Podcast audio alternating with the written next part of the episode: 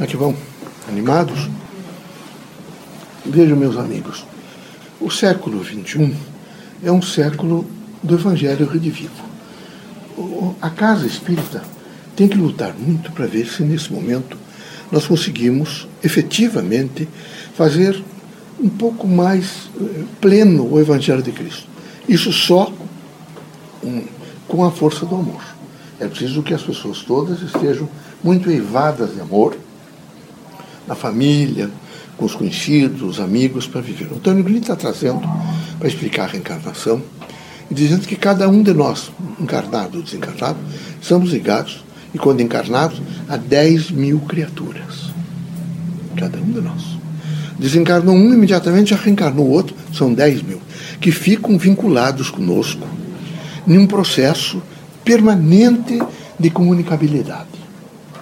Isso é para vocês terem uma ideia do que o Espiritismo trabalha, a ligação de todos com a humanidade. Nós estamos integralmente ligados com a humanidade. Que cada um desses 10 mil também está ligado com mais 10 mil pessoas. Nós somos um vínculo permanente, aonde como é que esses 10 mil, como é que isso funciona? Funciona porque eles têm alguns traços nossos, quando estamos encarnados. Eles têm é, pendores parecidos conosco. Eles têm algumas reações parecidas conosco. Estão lá na Patagônia, na China, na África, nos Estados Unidos, na União Soviética, são 10 mil. Cada indivíduo está ligado a um Deus. Nunca fica uma casa vaga. Quando um desencarna, um outro indivíduo já reencarnou para compor o ciclo. Daí é o que nós estamos dizendo sempre, tudo em torno de informação e comunicação. Então vocês precisam estar muito preparados para entender o que é que isso significa. Veja a responsabilidade de ser otimista e não pessimista. Os espiritistas são professores do otimismo. Eles são agentes do otimismo. Eles não podem, em hipótese nenhuma, ser pessimistas. Chuva, horrível, a cidade está escura. Vocês têm que imediatamente se corrigir.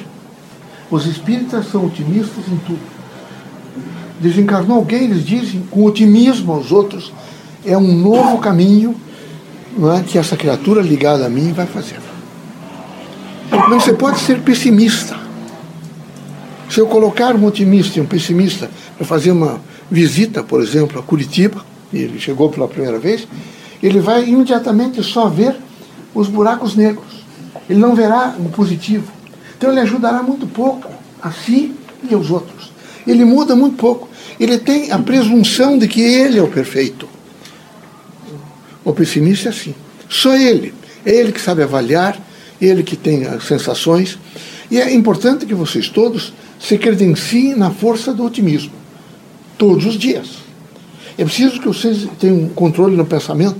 Por exemplo, a inteligência de vocês deve pegar a memória de vocês e colocar lá na frente, e não para trás.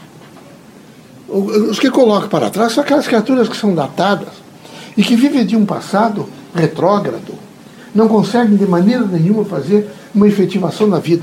Vocês tratem de, inteligentemente, colocar a memória para frente, para ver o que é mais importante e o que está acontecendo nesse momento, absorver o que está acontecendo, processar e tra tratar, tratar de trabalhar isso.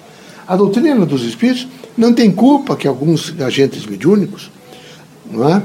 até por questão de poder, e de envolvimentos, é, procurem nos envolver, nós espíritos, dizendo que nós estamos. Nós, nós, aqui na Terra, vimos como uma missão de construção, uma missão, em primeiro lugar, moral. A nossa presença é uma presença moral, de construir moralmente. A nossa, o nosso diálogo e o nosso aconselhamento é moral. A nossa dimensão de, de, de dizermos e de compor essa dialogia é absolutamente inteligente. O que nós esperamos de vocês é que vocês estejam no otimismo de construção, levantando em vocês todos aqueles pontos positivos. E vocês devem todos os dias agradecer, por exemplo, não é, ao extraordinário poder da faculdade mediúnica que permite vocês terem intuição. Alguns de vocês erram, porque vocês não foram, vocês, mesmo treinados nas casas espíritas, vocês abandonam a intuição. Todos vocês têm um poder intuitivo. Até por causa dessas 10 mil pessoas que são ligadas a vocês. Vocês ainda têm a família espiritual. Todos vocês, aconteça o que acontecer, vocês têm imediatamente respostas. Imediatamente. Vocês não precisam procurar padre, pastor, espírita, espírito, nada. Vocês devem rapidamente se concentrar e verificar que, até porque nós, espíritos, trabalhamos o livre-arbítrio. Nós não podemos, em hipótese nenhuma, eu posso conversar com vocês no geral, mas eu não posso particularizar. Não posso e não devo particularizar. Vocês é que devem, nesse momento, para vocês irem, para vocês caminharem, para vocês ficarem, para vocês fazerem, deixarem de fazer, é um problema exclusivo, veja, e, e, e intencionalmente de cada um. Cada um de vocês é que deve ter essa dimensão crítica. Eu só lhes digo uma coisa: frequentar a casa espírita, mantendo sempre os padrões antigos, não adianta. Aqui tem que ser renovação. Vocês têm que aprender a processar. Não é fácil processar, vocês têm que fazer um esforço processante. Vocês têm que se buscar e otimizar a vida. Otimizá-la cada vez mais, mais, mais. Não pode de maneira nenhuma ficar no pessimismo. O pessimismo, vejo, não permite que vocês se entreguem a grandes trabalhos humanitários, se entreguem a trabalhos de construção, se entreguem nesse a trabalhos intelectuais, que estejam à frente, evidentemente, no sentido de construir um mundo melhor. Não, vocês ficam sobre, sempre, permanentemente, daquilo que vai destruir, que vai romper, que vai aniquilar. Eu estou imaginando esses indivíduos que fazem grandes represamentos de água, represas. Se esses engenheiros que têm que confiar nos cálculos estruturais, se faltar a eles a fé nesse momento no, seu, no que fizeram de estudo, nas teorias, é? nas teses, evidentemente, de doutores que levantaram sobre esses cálculos estruturais, como é que eles vão, naquele momento, levantar? Como é que vai se colocar pedras, é? vão, vai compor-se argamassa? Se houver neles efetivamente essa dúvida, esse dubiamento, esse sentido, não. É preciso ter muita coragem. É preciso ter um espírito prático e crítico e otimista. Que se isso não ocorrer, vocês derrubam qualquer coisa. O pessimista é horrível. Ele permanentemente faz um mundo negro.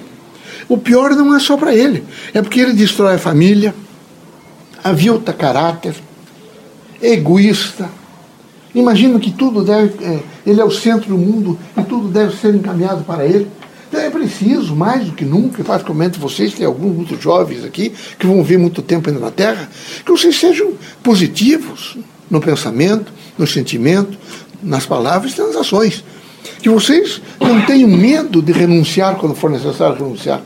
Que vocês não tenham, tenham a dignidade de dizer a algumas pessoas: eu não posso participar disso porque isso não é bom e eu não aceito. Mas, por favor, faça aquilo que você entender pelo seu livre-arbítrio. Mas não, não, não, passo, não façam é, é, coparticipação com coisas negativas. Sejam lúcidos, porque isso representa educação. Não adianta ficar. Estou extremamente preocupado, mas preocupado com o quê? Você tem feito é, levantamento? Pare um pouco e vejam como é que vocês veem o mundo. Vocês vocês são pessimistas ou otimistas? Façam amanhã uma análise do mundo. Como é que eu estou vendo o mundo? Vocês veem o mundo em torno desse conceito pessimista ou otimista. Se ele for absolutamente pessimista, é horrível que vocês veem. Vocês vão encontrar todas as pessoas, todas elas terão problemas, todas vão incomodar, ninguém poderá ser, vocês não poderão confiar em ninguém, porque essa é a visão do pessimista. O pessimista, não é? Ele se idolatra e ele se coloca numa posição que ele é o único que não erra. Quando a falibilidade é um elemento fundamental da vida da Terra. Todos devem saber disso. Por isso é o espírito da diversidade que do, to, toma conta da vida terrena, para que todos possam entender erros e acertos e se transformar no fazer, no pensar, no sentir, no falar. Que Deus abençoe vocês todos, que Jesus os ilumine, que vocês sejam muito fortes na construção de um mundo melhor a gente constrói um mundo melhor com dignidade. Constrói um mundo melhor sem mentira. Mas, em primeiro lugar, não podemos mentir para nós. Vocês devem se autoconhecer. Mas para se autoconhecer, vocês têm que saber abertamente: eu sou otimista ou pessimista? que alguns de vocês criaram os filhos no pessimismo. Eu lastimo dizer isso para vocês. Ensinaram os filhos de vocês a ser pessimistas. Lançaram bases do materialismo. Quando a proposta é otimista, é otimizar a vida permanentemente. Ninguém perde sendo otimista. Porque o otimista sabe que às vezes é preciso perder para ganhar. Quantos de vocês passaram por provações? E alguns terão que, quem sabe, passar por provações ainda maiores para poder alcançar que perder a ganhar. Vocês ainda não se prepararam. Então é difícil dizer isso, é doloroso para nós espíritos, às vezes reconhecermos que vocês vão ter que passar por algumas pinguelas. Quem sabe até vão escorregar e cair. Porque vocês ainda não aprenderam. Primeiro é renunciar. Segundo, não aprenderam a se conhecer. Na primeira oportunidade que vocês têm, que vocês teriam de perdoar, de não falar. Vocês vejam, é fundamental, às vezes, não falar. É preciso ter prontidão para tudo. Todas as ocorrências, todos os acontecimentos, todas as linguagens. Mas é preciso ter a cautela para dizer o quê, para falar o quê, ou para silenciar definitivamente. Então, por favor, veja, o treinamento, por exemplo, clerical nos, nos seminários é muito em torno das confissões.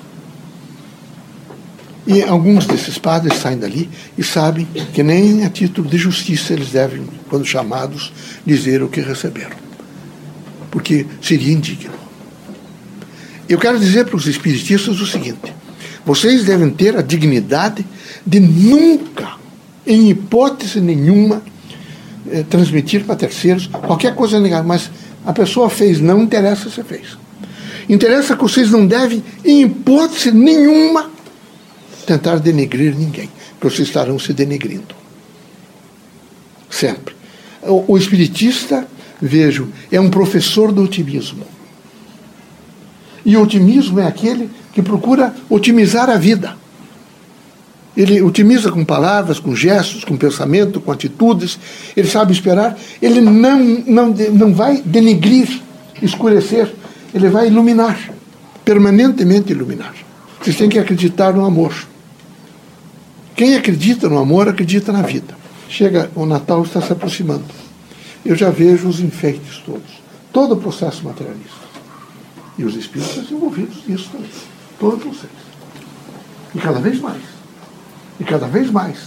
Mas é preciso, por exemplo, se preocupar, por exemplo, para fazer carnes é, a ceia precisa ser uma ceia que demonstre. Demonstre o quê? Que Cristo nasceu numa manjedoura? Que quem sabe tenha tido ao longo da vida duas ou três mudas de roupa? Usou sandálias? Algumas vezes caminhou descalço, pés descalços? Que procurou sempre a humildade? Então Cristo pode ser representado, veja, por poltronas de ouro, ou reboques de ouro, ou casas imediatamente enriquecidas por, por fragrâncias especiais. Cristo pode ser, nesse momento, aclamado no sentido, por exemplo, de vaidades físicas, materiais? Não, meus amigos. Se vocês assim procederem, vocês ficarão sempre sozinhos. Vocês não terão nem a nossa presença, nem a presença dos Espíritos bons nós não propugnamos, nem batemos palmas, vejo, a esse contexto que é comercial e materialista. A mensagem espiritista, veja, ela nunca terá preço.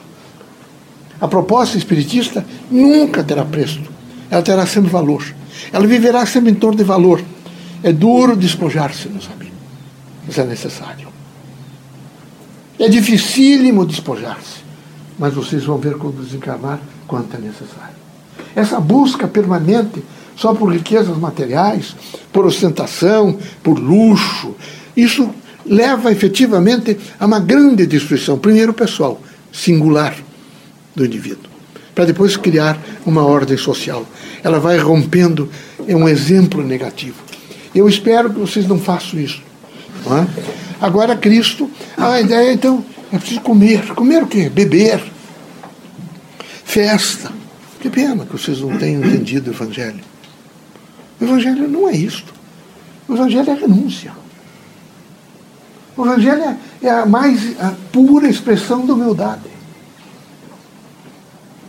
Não é de maneira nenhuma comidas, festas, materialismo. O que é isso? É evidente. Vocês estão vendo este país, os Estados Unidos, que ficou montado em torno de uma riqueza material e de uma proposta. Vocês viram a educação que não é assentada, evidentemente, na luz do Espírito, o que tem dado. Mortes, atentados, violência. O mundo inteiro está assim. E é preciso, nesse momento, atestar com comportamentos, em face do sentimento, do pensamento e das palavras, uma ordem humana. E não uma ordem materialista, de posse, de poder, que eles todos se destroem, meus amigos. Qual é o grande general que ficou? Quem ficou? Hitler bastava aparecer em uma pequena sacada lá do seu poder para que às vezes 40 mil homens levantassem as mãos e gritassem seu nome. Onde está Hitler? Onde estão suas ideias? Mas Cristo não. As ideias de Cristo são vivas. Está presente em, em todo o universo. Fala com todos. Mas os poderosos não. Eles são muito fracos. Eles é, propugnaram e vivem a força hoje da atomicidade. Eles ameaçam o mundo com a dimensão atômica. Como eles são fracos, meus amigos. Como eles imaginam que eles vão destruir Deus. Como eles se distanciaram, evidentemente, da verdade. Então era preciso que vocês todos, de maneira nenhuma, fossem seguidores daquilo que representa mais do que nunca a negação de cada um. Eu espero que vocês positivem a vida na afirmação pelo amor. O amor é a luz da vida. É o antídoto contra todos os males. É a força de afirmação do positivo, porque é a força de Deus no coração do homem, na inteligência do homem, no cognitivo do homem, na esperança do homem. Todos os dias é preciso dizer que vocês são o amor. Isso não significa que vocês devem cooptar por coisas erradas. Nem tampouco que vocês devem bater palmas às suas coisas erradas. Não. Pelo contrário, vocês devem viver a força expressiva de uma ordem humana, onde existe uma unicidade de pensamento na força do bem. Quando houver essa unicidade da força, da, da força do pensamento no bem, vocês terão a paz. Do contrário disso, não terão. Não terão. Por exemplo, alguns de vocês nem imaginam as atrocidades contra a África, os negros. Mas não se vai longe. Me parece que vocês estão tão cevados, tão distantes, que ah, vocês nem levaram um susto quando o poder constituído disse para vocês que são sete a dez pessoas por hora que estão sendo assassinadas no país de vocês. Vocês não fizeram os cálculos. Vocês não perceberam que vocês estão sendo fisicamente torturados. São irmãos nossos que estão. Façam os cálculos. Vejam em um mês, em 12 meses. São meninos entre 17 e 32 anos, basicamente homens, que estão sendo destruídos pela força do materialismo egoísta, comercial, não é? e feroz, que não tem, não há é, é, precedência histórica. Ele é impiedoso, impiedoso. Então é preciso que o centro espírita fique forte. Mas nós só seremos fortes através de vocês. Vocês precisam ser o exemplo do bem. O exemplo não é nada, é tudo.